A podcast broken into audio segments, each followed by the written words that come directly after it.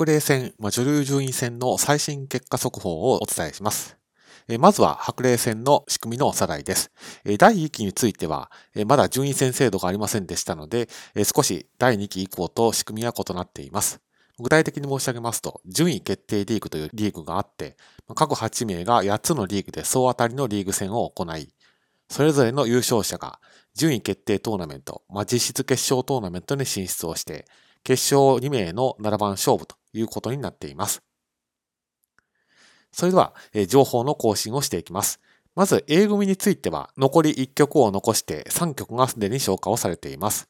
え最近タイトル戦によく出てこられる方ですと、伊藤沙女流三段が白星スタートをしています。この中から1名がトーナメントへ進出をされることになります。B 組は1曲が消化をされまして、すべての方が1回戦の対局を終了されています。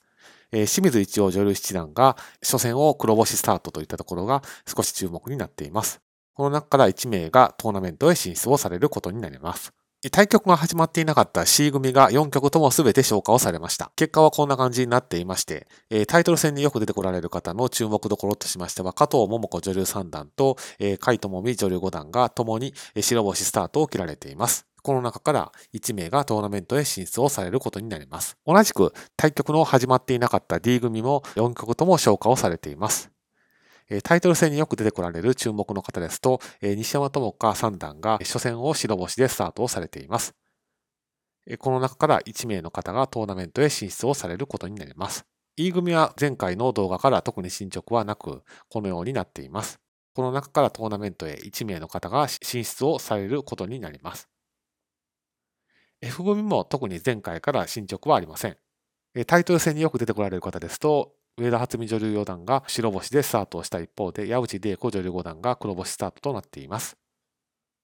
この中からトーナメントへ1名が進出をされます。対局の始まっていなかった G 組についてはこのようになりました。注目の女流棋士としましては、やはり里見香奈女流四冠が1局目を白星でスタートをされて、好スタートとなっています。この中から1名の方がトーナメントへ進出をされることになります。H 組については前回から3局が消化をされ、すべての方の対局が終了をしました。最近タイトル戦に進出をされた方ですと、中井宏英女流六段が白星スタートとなっています。